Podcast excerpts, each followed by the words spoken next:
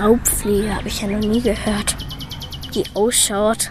Die hat irgendwie ein rotes und ein braunes Auge. Hat vorne so ganz scharfe Zacken.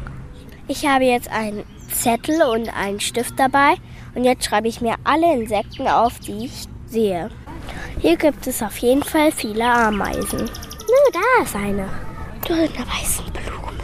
Ich sehe gerade ganz viele Bienen. Ganzes Bienenparadies. Und ich sehe eine Hummel. Ich schaue jetzt zwischen den Blättern, ob ich dort noch Insekten finde. Ich sehe da, es sieht ein bisschen so aus wie eine Fliege, die irgendwie so gestreift. Da bin ich mir nicht ganz sicher, welche das war. Auf der Website Nabu schaue ich jetzt nach, welche Fliege das war. Wie viele Beine hat das Tier?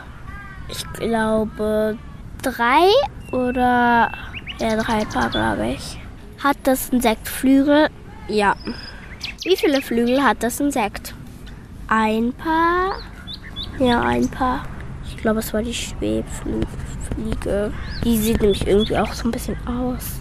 Wie sie aussieht. Hinterleib gelb-schwarz, quergestreiften Rücken und was sie isst, Nektar und Pollen und verschiedene Blütenpflanzen.